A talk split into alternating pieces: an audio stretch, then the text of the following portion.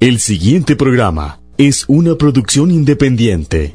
Los criterios, conceptos y opiniones aquí expresadas no necesariamente reflejan el pensamiento de esta empresa. Radio La Gigante, 800 AM. Por lo tanto, no nos hacemos responsables del contenido de los mismos.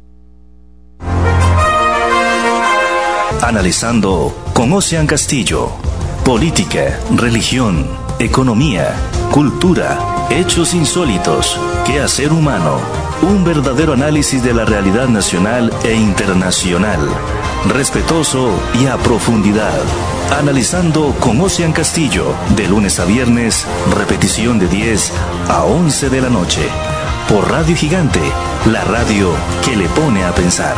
Escúchelos en Radio Gigante a las 9 de la mañana. Analizando con Ocean Castillo. Muy pero muy buenos días. Muy pero muy buenos días amigas y amigos de este su espacio de Analizando con Ocean Castillo el día de hoy, martes, martes 6 de octubre del año 2020. Un gusto, un placer estar con ustedes. Como siempre que tenemos esta oportunidad, este encuentro de todas las mañanas, de 9 a 9 y 55 de la mañana, la retransmisión de este espacio, no lo olvide usted, de 10 a 10 y 55 de la noche a través de Radio Gigante 800 AM, la radio que le pone a pensar. Ya, gracias a Dios, también estamos con ustedes por la vía tradicional de la 800 AM. Ya anoche hubo retransmisión de el programa, si bien eh, ayer por razones técnicas no pudimos estar con ustedes en la edición en vivo por la vía tradicional. Hoy ya estamos por la vía tradicional, ayer hubo retransmisión, repito, del programa y eh, en ese sentido, pues gracias a Dios todo se va eh, normalizando. Repito, un gusto, un placer estar con ustedes, como siempre que tenemos esta oportunidad, este encuentro de todas las mañanas, de 9 a 9 y 55 de la mañana, la retransmisión del espacio de 10 a 10 y 55 de la noche, ya pueden seguirnos también por la vía del Facebook Live de Radio La Gigante 800 AM. Esa es la página Radio La Gigante 800 AM. Unos minutos después de finalizada la transmisión, nosotros compartimos ese vínculo con nuestras amigas y amigos particulares en redes sociales, no solamente con ellos, sino también con eh, las amigas y amigos que le dan me gusta y siguen la página de Analizando Conocen Castillo. Si usted no lo ha hecho, lo invitamos a que lo haga en la red social de Facebook, busque Analizando Conocen Castillo, dele me gusta y va a poder tener, va a poder eh, tener acceso a los vínculos de la transmisión en Facebook Live, los vínculos propios de la plataforma Spotify, eh, los vínculos los vamos a estar actualizando precisamente también ahora que finalizamos eh, la edición eh, la edición de estreno de hoy. Vamos a, actualizar en la página de Analizando Conocen Castillo los vínculos de la página de Facebook. También nos van a estar eh, perdón los vínculos de la transmisión eh, o de o, o, que son propios de la plataforma de Spotify. Eh, también nos van a estar enviando la grabación del programa en formato MP3. Nuestro compañero en cabina, Manrique Marín, nos va a estar enviando el programa en, eh, grabación de formato MP3. Nosotros lo vamos a estar eh, enviando al amigo que nos ayuda a subir los programas a la plataforma de Spotify y esos vínculos también quedan en la página de Facebook de Analizando Conocean Castillo y material complementario de los temas que tocamos en este programa. Bien, amigas y amigos de este su espacio, vamos a eh, por el material que tenemos para todas y todos ustedes el día de hoy en este su programa de Analizando con Ocean Castillo, comenzando con eh, la gotita de cultura, la gotita de cultura. Vamos a, ver, hablar de San Petersburgo. ¿Cuándo se fundó San Petersburgo y qué es el Hermitage? San Petersburgo, amigas y amigos, fue fundada por el zar Pedro I el Grande de Rusia en 1703 como una ventana a Europa, así se expresaba la fundación de, eh, de, esa, de esa ciudad. El Museo del Hermitage es uno de los más importantes del mundo. Se formó gracias a la colección de arte comprada por Catalina la Grande en 1764 y, eh, y es uno de sus principales edificios. Eh, perdón, eh, el, museo el museo del que estoy hablando, repito, fue fundado gracias a la colección de arte comprada por Catalina la Grande en 1764 y es uno de los eh, una de las principales construcciones dentro de San Petersburgo, eh, dentro del Palacio de Invierno. San Petersburgo, ya hemos hablado, creo, de San Petersburgo, ¿verdad? En otras ocasiones en la gotita de cultura, pero eh, gracias al zar Pedro I el Grande de Rusia en 1703, eh, contamos con esa con esa eh, con esa gran obra. En realidad San Petersburgo es un reflejo del arte de la cultura indudablemente. Mañana vamos a hablar de medios de transporte vamos a hablar del transiberiano pero eso será si Dios lo quiere si Dios lo permite y nos da vida el día de mañana Amigas y amigos, estamos dedicando los programas de estos días a analizar eh, coyuntura política, a analizar la situación que se está dando en Costa Rica en razón de las protestas que continúan. Hoy tenemos 50 puntos bloqueados eh, en el territorio nacional, puesto que las, eh, las protestas contra el gobierno en razón de la propuesta ya retirada eh, de el gobierno ante el Fondo Monetario Internacional pues continúan vale la pena continuar haciendo análisis de coyuntura con los eh, con los límites que podamos tener ¿por qué? bueno porque eh, esto, es, esto es en periodismo se dice en los últimos años se ha asumido una realidad eh, de decir información en desarrollo. En, en, ciencia social en general, en ciencia política en particular, hablamos de una coyuntura en desarrollo. Esto es una coyuntura en desarrollo, no es una coyuntura cerrada y eh, debemos eh, analizarla así, bajo esa lógica con los límites que esto genera, porque al no ser una coyuntura cerrada, pues obviamente no tenemos toda la información, la información se va generando en el momento y conforme a ese, eh, conforme a esa lógica, pues vamos haciendo el análisis.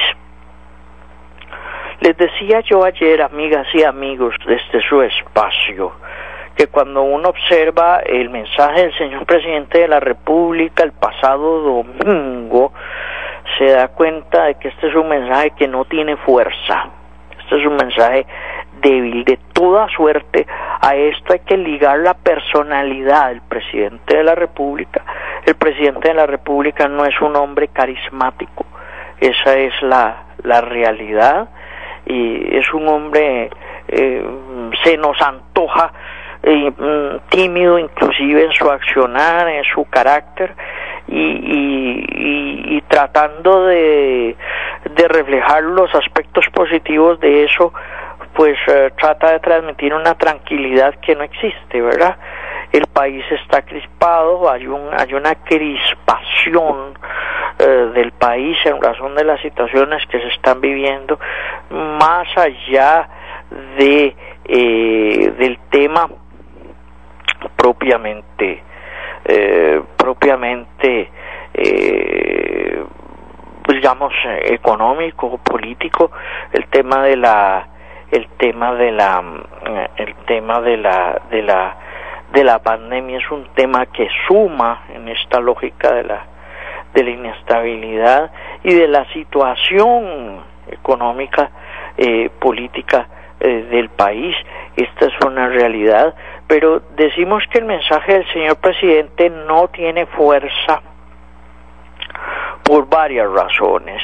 Una de esas razones es el carácter mismo del presidente, otra es la falta de legitimidad de proceso de Carlos Alvarado y ayer estábamos explicando un poquito este concepto que se maneja mucho en la ciencia política, que es el concepto de la legitimidad.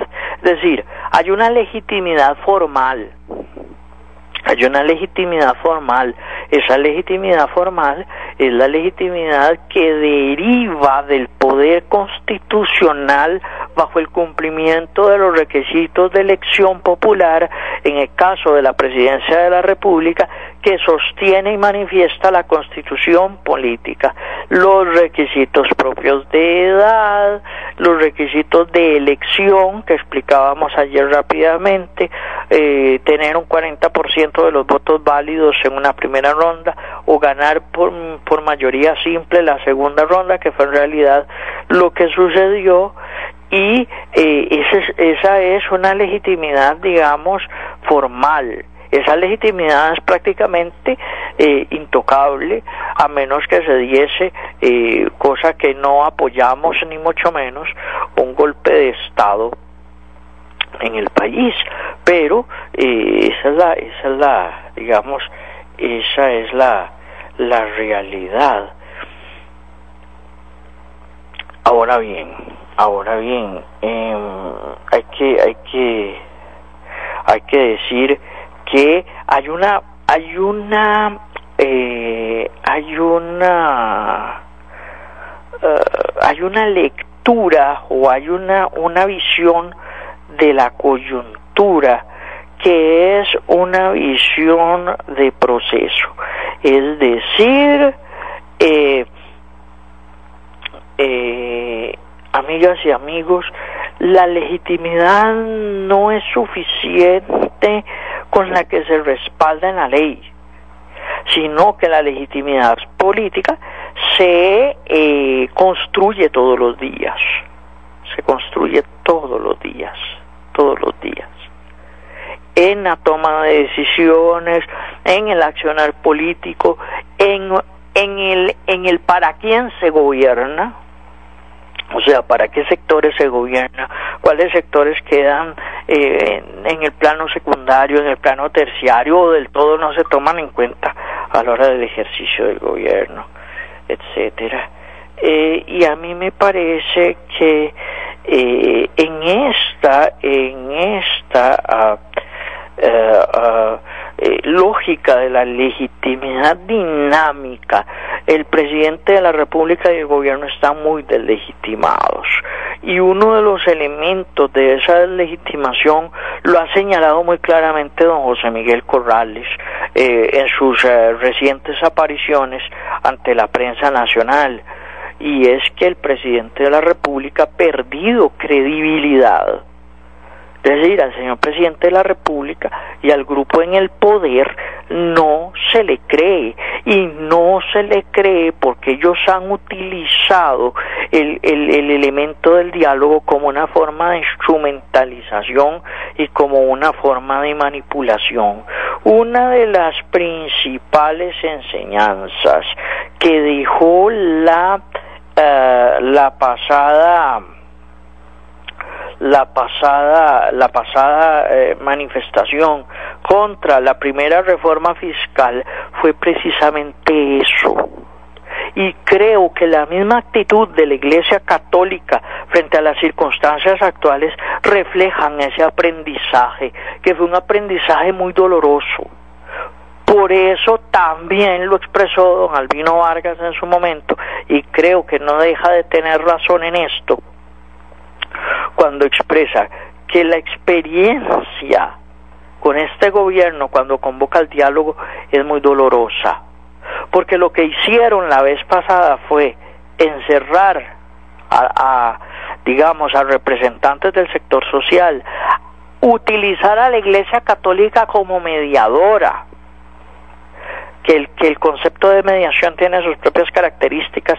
Voy, a hablar tal vez un poquito de ellas ahora, pero eh, utilizando a la Iglesia Católica como mediadora, encerraron paralizando la manifestación, paralizando la protesta social, encerraron a representantes de eh, de, de, eh, de los sectores sociales eh, casi que tamaño rato en la, en la, en la, en la, en la casa arzobispal, ¿verdad? En la casa arzobispal, eh, desgastando, haciendo tiempo, eso fue lo que hicieron, desgastando a, los actores del sector, de los sectores sociales, haciendo tiempo mientras aceleraban el proceso de aprobación de la reforma fiscal en la Asamblea Legislativa.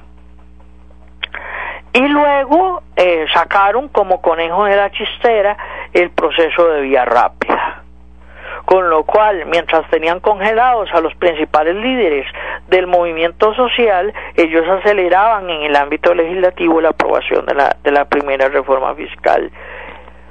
Este, este, esta instrumentalización del diálogo no solo se ha dado, eh, amigas y amigos que me escuchan, eh, a través, y, y, veo que pues seguimos teniendo ajustes en el ámbito técnico, en, en la vía tradicional, Espero que mucha gente nos esté siguiendo por la vía del Facebook Live. Pero lo que quiero decir es que esta instrumentalización del diálogo no solo se ha dado en ese momento. El sector pesquero en Punta Arenas, no de ahorita, no de ahorita, desde hace eh, semanas, meses, ha venido participando en mesas de diálogo mesas de diálogo en aquellos mismos ahora como parte de la manifestación social han dicho que eh, son inútiles. Es decir, lo sientan a dialogar, lo sientan a dialogar tiempo indefinido hasta que se cansan y se dan cuenta que lo que están haciendo es desgastarlos y no hacerles caso. Aquí hay que decir eh, eh, un, un, o hay que expresar un elemento más y ese elemento más, amigas y amigos de Analizando Conocen Castillo, es el hecho de eh, esta nueva convocatoria al diálogo que ha hecho el presidente de la República y en el que se supone está comenzando a participar el día de hoy. Si uno observa esa convocatoria, esa convocatoria es una convocatoria parcial y es una convocatoria parcial que refleja una estrategia detrás de ella. Es decir, los sectores convocados a dialogar a partir de hoy no contemplan al movimiento Rescate Nacional. Y el movimiento Rescate Nacional es el movimiento organizador o el principal organizador de la protesta social en este momento en el país, en este momento en Costa Rica. Entonces, dejar al principal actor organizador fuera, basados eh, en una visión formalista del derecho, eh, es un error, me parece a mí, porque al final usted no está buscando resolver el conflicto que se está dando en las calles en Costa Rica en este momento, no, usted está construyendo un diálogo ficticio entre comillas, con otros sectores que no son los sectores participantes de la protesta social eh, de manera central, para después decir que hubo diálogo, pero que no hubo desmovilización. Esa es la estrategia que están usando o que me parece quieren usar. Es decir, no se puede ignorar al movimiento Rescate Nacional en una mesa de negociación, porque eh, ignorar, amigas y amigos, al Rescate Nacional en una mesa de negociación implica seguir con los bloqueos. Y por otro lado, pedir el retiro de los bloqueos para sentarse a negociar con Rescate Nacional es una eh, es que decir es es un movimiento políticamente válido digamos en términos de lo que podría ser la negociación. Cuál es el problema el problema es que como al gobierno no se le cree como al gobierno no se le cree, ¿cómo usted va a abandonar su principal instrumental de lucha, sobre todo tomando en cuenta el antecedente de lo que sucedió con la huelga de los educadores? ¿Qué es lo que pretenden? ¿Encerrar al rescate nacional? encerrar al rescate nacional en un diálogo en el que se van desgastando y van desmovilizando los bloqueos para después salir eh, con una propuesta semejante ante el Fondo Monetario Internacional. Da la impresión de que eso es lo que quieren, da la impresión de que eso es lo que buscan. Lo que pasa es que las estrategias que usa el gobierno eh, cada vez se van descubriendo más y entonces los sectores sociales van eh, tomando las previsiones del caso. Por eso creo que don José Miguel Corrales, eh, hablando precisamente ayer eh, sobre este tema, dice, pues los bloqueos van a continuar, ¿verdad? Los bloqueos van a van a continuar. Eh, bien, veamos qué nos dicen por acá. Eh, ¿Qué nos dicen por acá? Veamos, veamos. ¿Qué nos dicen por acá? He estado pensando en un problema que pasa mucho, pero se invisibiliza. Quizás usted con su experiencia en temas sociales prepara un programa para guiar, aconsejar y hacer ver lo mal de esta situación que pasa en adultos eh, siendo familia. El problema de enamorarse eh, entre familiares en adultez es un problema que no se habla pero es una realidad para ayudar a los que viven y hacer entender que está muy mal. Bueno, esto es otro tema, ¿verdad? Vamos a ver qué, qué podemos eh, resolver al respecto. ¿Qué nos dicen por acá? Seguimos en el Facebook Live, ¿verdad? Eh, seguimos en el Facebook Live mientras se siguen haciendo los ajustes en la transmisión eh, en la transmisión por la vía tradicional. Aquí nos dicen, o sea, según usted actualmente cuál tico es carismático. Habrá alguno como Oscar Arias, que dicho sea, no es de mi agrado, pero sí le reconozco el liderazgo que ese señor tiene. Eh, don Felipe Mena no dice señor, le pone otro calificativo. Si entendemos carisma, si entendemos carisma como fuerza en la expresión, como fuerza en la expresión, uno puede encontrar eh, gente con una gran capacidad de tipo carismático. Tal vez no como en el pasado, tal vez no como en el pasado, pero si uno, por ejemplo, solo para hablar de los candidatos de la elección pasada, en entre la entre la capacidad oratoria de eh, de Carlos Alvarado y la capacidad oratoria de Fabricio Alvarado hace una comparación somera por la preparación de don Fabricio eh, en la dinámica de predicación de iglesias evangélicas tiene una mejor expresión oral. Solo para poner un ejemplo.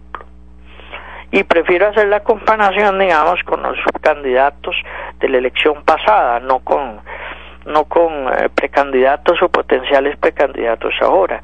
Si uno ve la, la expresión oral y corporal de Juan Diego Castro, supera por mucho eh, la de Carlos Alvarado, para poner un ejemplo, ¿no? Entonces, en ese sentido, digamos, cuando entendemos carisma bajo esas características, sí podríamos decir que el líder es eh, con cierto grado de con cierto grado de carisma.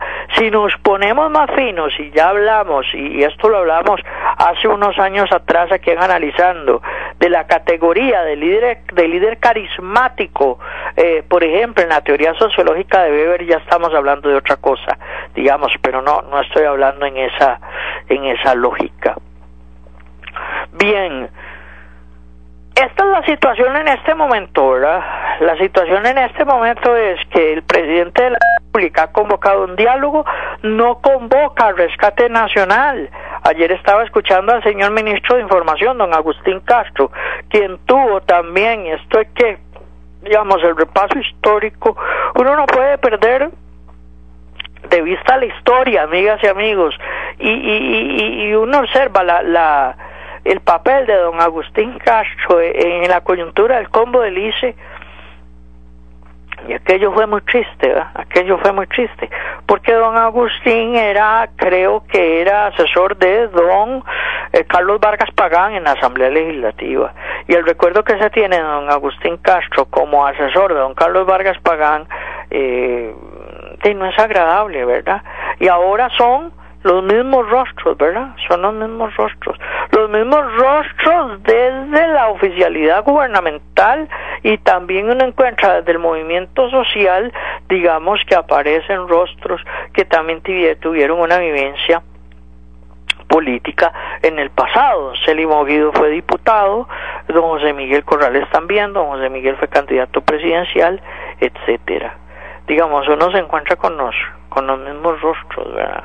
Ahora, e, en esto siempre hay un doble juego o un triple juego que en el caso de la sociedad costarricense es complicadísimo. Y es que, amigas y amigos, veamos, si aparecen rostros nuevos, que es que no tienen experiencia, es que no tienen experiencia. Entonces, ¿que ¿para qué rostros nuevos en la política?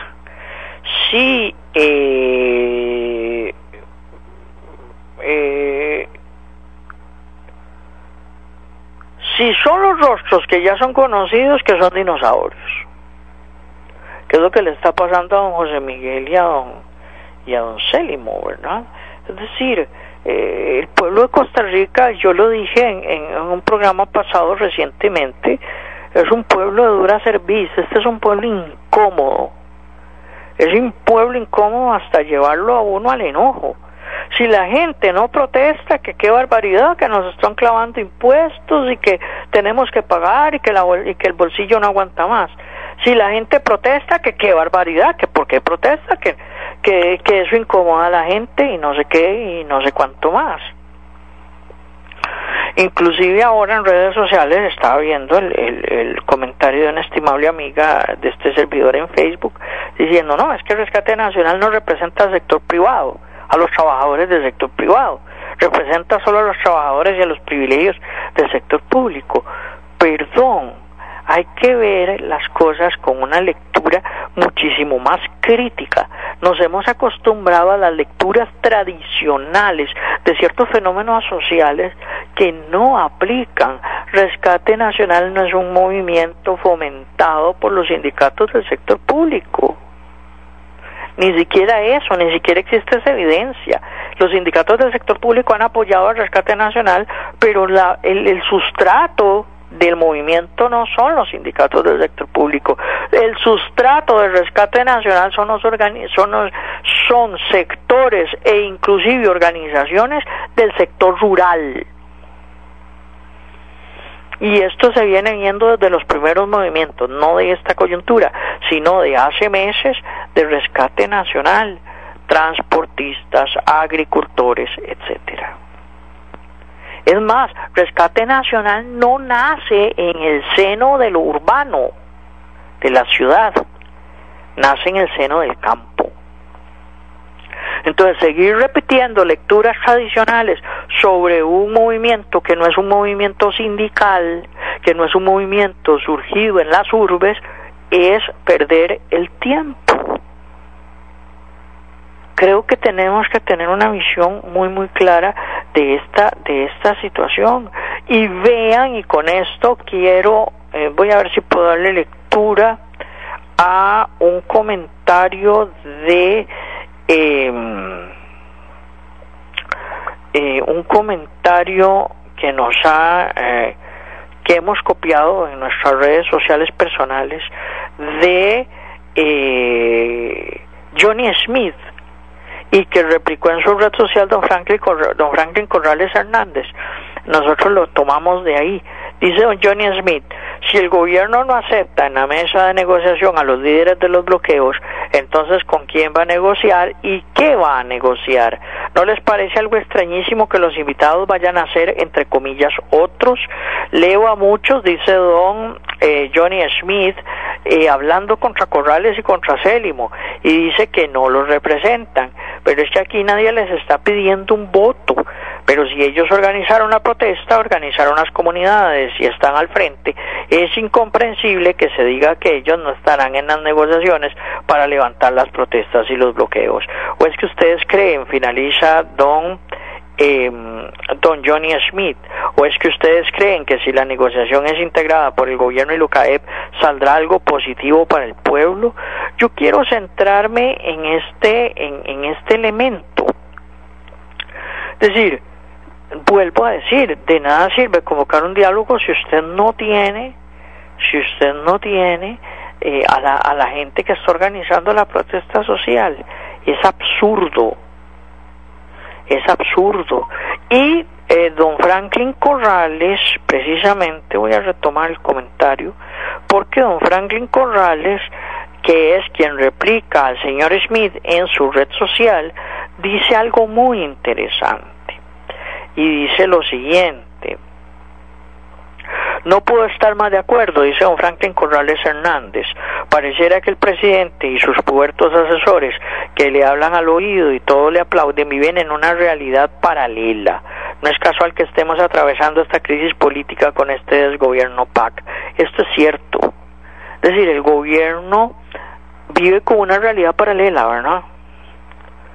Primero, les dice irresponsables o nos o nos dice irresponsables a los que estamos contra los impuestos. Nos cataloga de filibusteros. En razón de eso, Carlos Alvarado resulta ser la reencarnación de Juanito Mora. En, en, razón de ese razonamiento. Luego retira la propuesta inicial con lo cual no significa, y esto lo hablábamos también ayer, con lo cual no significa que no sigan insistiendo en una propuesta de negociación ante el Fondo Monetario Internacional, sino que estarían basados en otra propuesta, pero a la hora de convocar el diálogo no convoca a los organizadores de la protesta social. ¿Verdad? Y el razonamiento para no convocar a los organizadores de la protesta social es un razonamiento formalista y es un razonamiento desde la perspectiva del derecho que es rebasado, ese razonamiento, por la realidad política. Cuando uno observa esta forma de razonar de ciertos abogados, eh, yo en lo personal por eso no estudié derecho, es decir, a mí me parece que hay razonamientos desde la formalidad del derecho eh, que son inútiles, ¿verdad Dios? Eh, por ejemplo, el, el señor ministro de Información, don Agustín Castro, dice, es que vea, los bloqueos son ilegales, entonces, si ellos organizan manifestaciones con bloqueos, están en la ilegalidad y nosotros no podemos convocar al diálogo a un movimiento que está en la ilegalidad. Perdón, el movimiento es el organizador de la protesta social. Legalidad o ilegalidad legalidad o ilegalidad. Por eso, José Figueres, y esto en materia de huelgas, yo voy a, eh, no, no voy a hablar de eso ahora, pero tal vez voy a sacar algunos apuntes de algunas expresiones del doctor Roberto Matamoros, eh, especialista en Derecho, sobre la manera en que Costa Rica ha interpretado el tema de la huelga y de la protesta social desde la perspectiva del derecho, que es totalmente inútil es totalmente inútil. Lo sintetizaba muy bien don Pepe y nosotros hablábamos ayer de don Pepe Figueres. Huelga es huelga. Nosotros podríamos decir hoy, bloqueo es bloqueo, protesta es protesta. Y si lo que se quiere es quitar los bloqueos y, y, darle una sana salida a la protesta, pues Rescate Nacional tiene que ser parte de la negociación. Legalidad, incisos, artículos, sentencias, aparte. Esta es una cuestión política más que jurídica. Si el gobierno de la República no entiende eso, vamos a seguir metidos en problemas. No es solo eso, sino que construyen una realidad, en esto concuerdo con don Franklin, paralela. Convocan a gente que no tiene nada que ver en el asunto. Y aquí me parece muy sana la lectura de algunos sectores sociales. El sector solidarista le suspendió la cita al señor presidente de la República y le dijo, señor, nosotros no vamos a participar. Solidaristas, vean que estamos hablando de solidarismo no de sindicatos. Esto es muy significativo. No son los sectores sindicales. Una de las cosas que más ha complicado la crítica al movimiento social es que los sindicatos tienen un papel secundario o terciario en la protesta. Esta no es una protesta de sindicatos. Entonces la lectura tradicional, esa de que no defienden a los trabajadores del sector privado, es que defienden los privilegios, es que no les sirve, no les funciona. Ayer, Guantier, estaba viendo a uno de los periodistas de los medios de comunicación hegemónica de este país hablando como si fueran sindicatos. Señor, no son sindicatos, son sectores sobre todo de la, de la Costa Rica rural. Pero como no saben cómo manejar la crítica frente a las demandas de esos sectores, entonces se quedan en la lectura tradicional. A mí me parece que este, esta convocatoria al diálogo que está haciendo el señor presidente de la República es un sueño de opio. Pero además, atención, que ellos van a utilizar esta convocatoria para decir nosotros convocamos al diálogo, nosotros hemos humildemente aceptado la voluntad de la gente y estamos convocando, pero no están los principales organizadores de la protesta social, señor, y por lo tanto no están los principales sectores. Conste que ya en la carta que se le envió ayer al presidente de la República, al gobierno de la República, al Poder Ejecutivo propiamente, y que recibió el señor ministro de la Presidencia, don Marcelo Prieto, se habla de tres líderes del Movimiento Rescate Nacional, que serían José Oviedo, Célimo Guido y José Miguel Corrales. Don José Oviedo, y esto es muy significativo también, y es algo que debemos entender, que debemos comprender, que debemos saber leer. El señor José Oviedo es de las organizaciones de agricultores, no es sindicalista y siguen hablando de los sindicatos. Eh, eh, eh, es, es, es delirante la lectura de algunos sectores y, y, esa lectura también delirante del, del, formalismo de la ley. Es que son, es, es ilegal y es que, señor, esto no es legal o ilegal, esto es política, esto es político. Recuerda uno a Bill Clinton, ¿verdad? Cuando le dijo a un señor, es la economía, estúpido. Parece que a mucha gente decirle, es la política, estúpido. Deje de estar hablando de legalidad o ilegalidad. Es la política, perdón tenemos que abrir los ojos. Es más, es tan político y tienen tan por el mango, rescate nacional, la sartén por, por ese mango, valga la redundancia, que están comenzando a atacar a José Miguel Corrales en redes sociales. ¿Por qué? ¿Por qué lo atacan? Y mire, con cuentos que vienen de la década de los 90, leyendas urbanas, cuentos de camino, es como resucitar a la llorona o al cadejos. Es una cosa porque no tienen con qué atacar.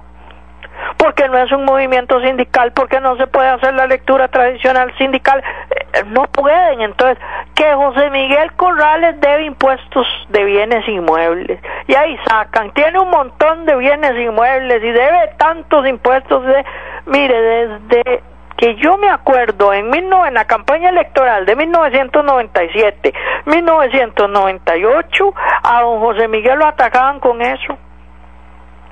Y que los bienes inmuebles, y que los, y que yo que sé qué, y que, oiga, y lo peor, y esto lo voy a decir, se lo dije en su momento a un queridísimo amigo, me voy a reservar el nombre en razón de que ahora estoy en un medio de comunicación público, y él, él es colega también de radio, eh, de otra emisora, pero es que es triste, es triste que gente que peina canas en la política siga repitiendo las mismas cochinadas. Siga repitiendo las mismas cochinadas, porque son cochinadas, porque son cochinadas. Y como no tienen con qué atacar a don José Miguel Corrales, porque no es narcotraficante, porque eh, no lava dólares, perdón, porque no se ha ido del país y regresó a comerse un tamal, porque eh, presuntamente eh, no ha tocado malsanamente a mujeres, porque como no tienen con qué, porque no tienen con qué, entonces que las que las que los que los bienes de muebles inmuebles de don José Miguel Corrales y que no son la supuesta deuda de impuestos, eh, es una estupidez. Y muchos de esos que atacan después dicen que Costa Rica tiene que cambiar de actitud para que Costa Rica cambie. El que tiene oídos que oiga. Pero siguen usando las mismas herramientas y las mismas cochinadas. No estoy diciendo que don José Miguel sea perfecto, es más, de una vez hay que decirlo, don José Miguel Corrales no es presidenciable, tampoco, ni don Célimo Guido, tampoco, no señores, no señores. Pero claro, como no tienen con qué atacar, entonces caen en esas porquerías y en esas cochinadas. Ahora bien, amigas y amigos de este espacio de Analizando Conocen Castillo, a través de Radio Gigante 800 AM, la radio que le pone a pensar. Y de verdad queremos ponerlos a pensar y de verdad queremos ponerlos eh, a reflexionar. Eh,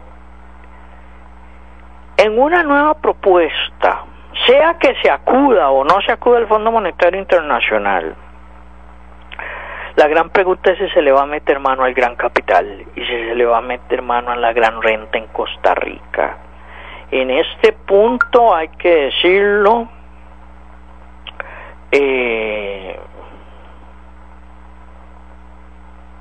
la economista Sofía Guillén, la economista Sofía Guillén, ha dado en el clavo en muchos aspectos de su análisis político-económico.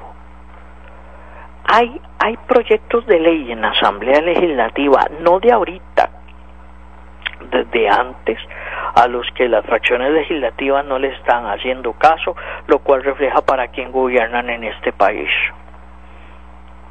Entonces, así como así como desde el poder ejecutivo podemos preguntar para quién gobierna el gobierno de la República en Zapote,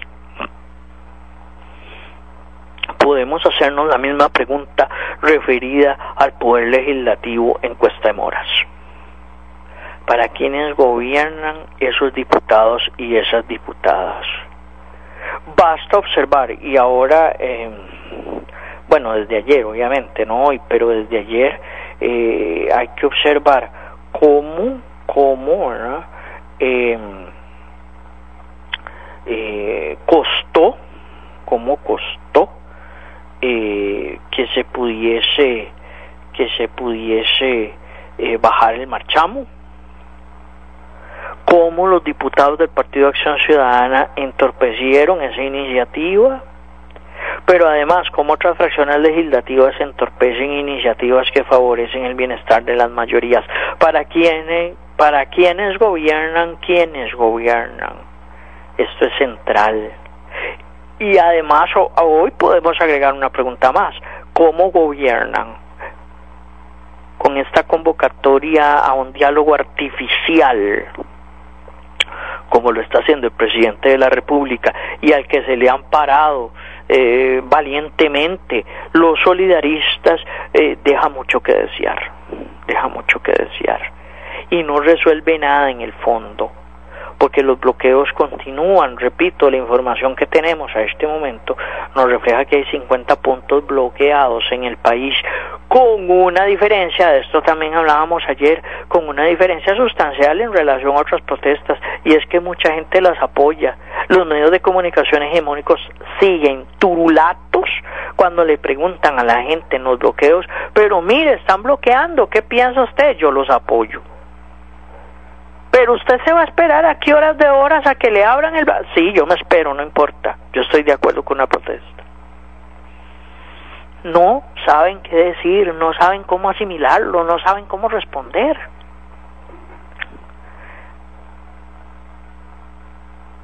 Aquí hay otro elemento que genera un problema para el gobierno de la República en términos de la, de la desmovilización punto aparte de que no son sindicatos y de que no se les puede aplicar la reforma, la reforma procesal laboral, mucha de esta gente, agricultores, transportistas, productores pequeños o medianos,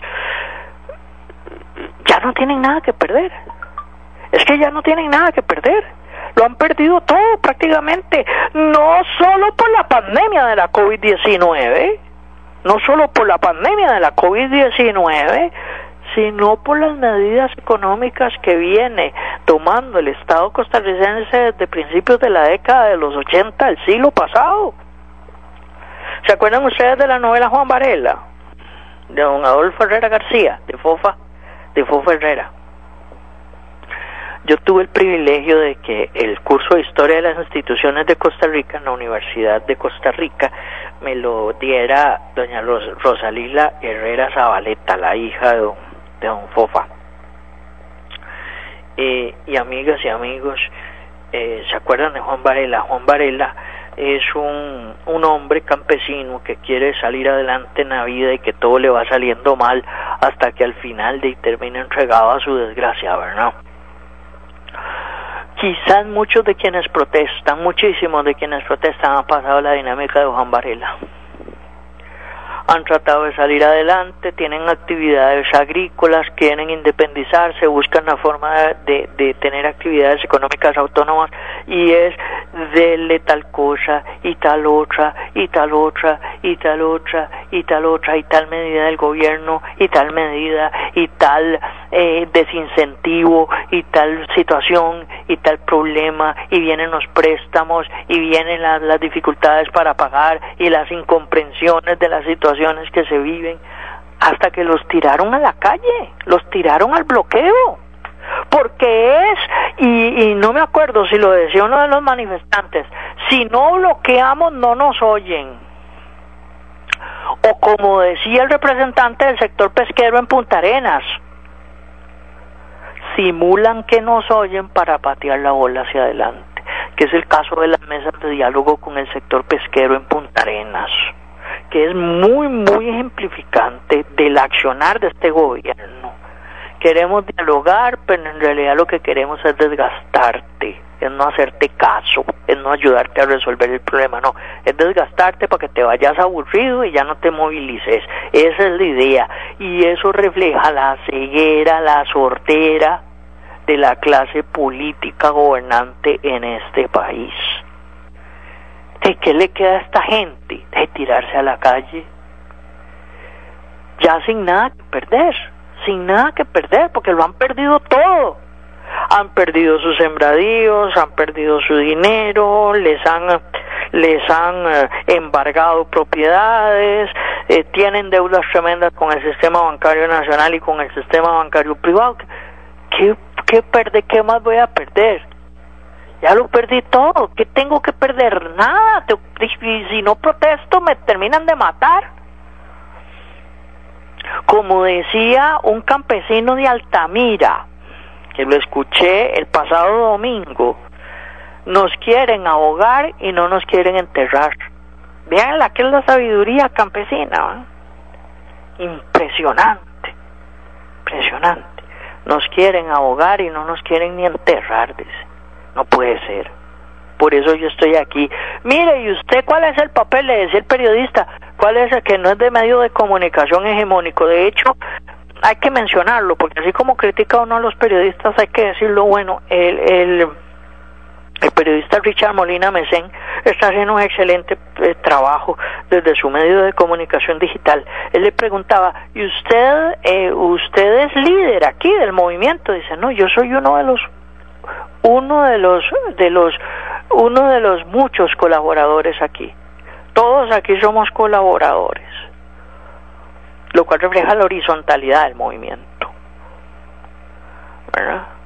Aquí todos somos colaboradores. Pero usted líder y los líderes del mundo no, aquí todo el pueblo está en esto, dice. Todos estamos aquí en Altamira y aquí no van a entrar. Y aquí estamos todos colaborando en lo que podemos colaborar. Porque nos quieren ahogar y ni siquiera quieren enterrarnos. Qué sabiduría más tremenda. La sabiduría del campesino que como decía don Pepe, ¿verdad? Cuando se le vuelca la carreta no se sienta a llorar, sino que se para, se para, para la carreta, la desembarrea y sigue. Impresionante. Bueno, a eso es a lo que se está enfrentando el gobierno de la República. No se está enfrentando al vino, no se está enfrentando a sindicatos, no se está enfrentando, no se está enfrentando a decirles si ustedes no vuelven a su trabajo les vamos a aplicar la reforma procesal y entonces van a perder y les vamos a disolver las organizaciones y se va. Mm, señor, ya no tenemos nada. ¿Qué nos va a hacer? Garrotearnos. Y ya lo que nos queda es perder la salud física o la vida, porque ya estamos listos para la foto. Eso es lo complicado a lo que se está enfrentando el, el, el, el, gobierno de la República. Esto no es una no es una huelga de sectores, es un movimiento social. El gobierno de la República tiene que entenderlo y no lo está entendiendo y no lo está entendiendo a la luz de las palabras del señor ministro de Información don Agustín Castro. Es que si no levantan los bloqueos están en la ilegalidad de acuerdo al artículo tal de... Aquí no hay artículo ni hay ley, señor, la gente está en la calle. Y esta gente que está en la calle ya no tiene nada que perder. Entonces, no vale la, no, no vale un cinco partido por la mitad convocar un diálogo ficticio con cooperativistas y que mujeres y que la otra y que no, no, ¿quiénes son los que están en la calle bloqueando? Son esos que van a ir al diálogo hoy, buenos días subsiguientes de acuerdo a esa convocatoria artificial, fantasiosa, engañosa del gobierno de la República. No, señor. Entonces, lo que le puede suceder al gobierno, vean que nosotros se los decimos aquí, lo que le puede suceder al gobierno es que la misma gente que no está participando en estas manifestaciones diga, pero señor, pero resuélvanos el problema, es que usted no nos resuelve el problema y está reunido con gente que no tiene incidencia en los bloqueos. No, no, reúnase con los que tienen incidencia en los bloqueos para que nos levanten los bloqueos. Inútil, porque así es la gente, inútil. Porque cada vez más el gobierno de la República refleja su inutilidad, perdón, esto hay que decirlo con total claridad, y si siguen por esta senda falaz, por esta senda fantasiosa, van a acentuar esa imagen, van a acentuar esa imagen. Deberían de reunirse mañana a las 10 de la mañana con la gente de Rescate Nacional para comenzar a dialogar. Este es otro elemento no es solo dialogar, creo que lo decíamos ayer, no es solo dialogar. ¿Verdad?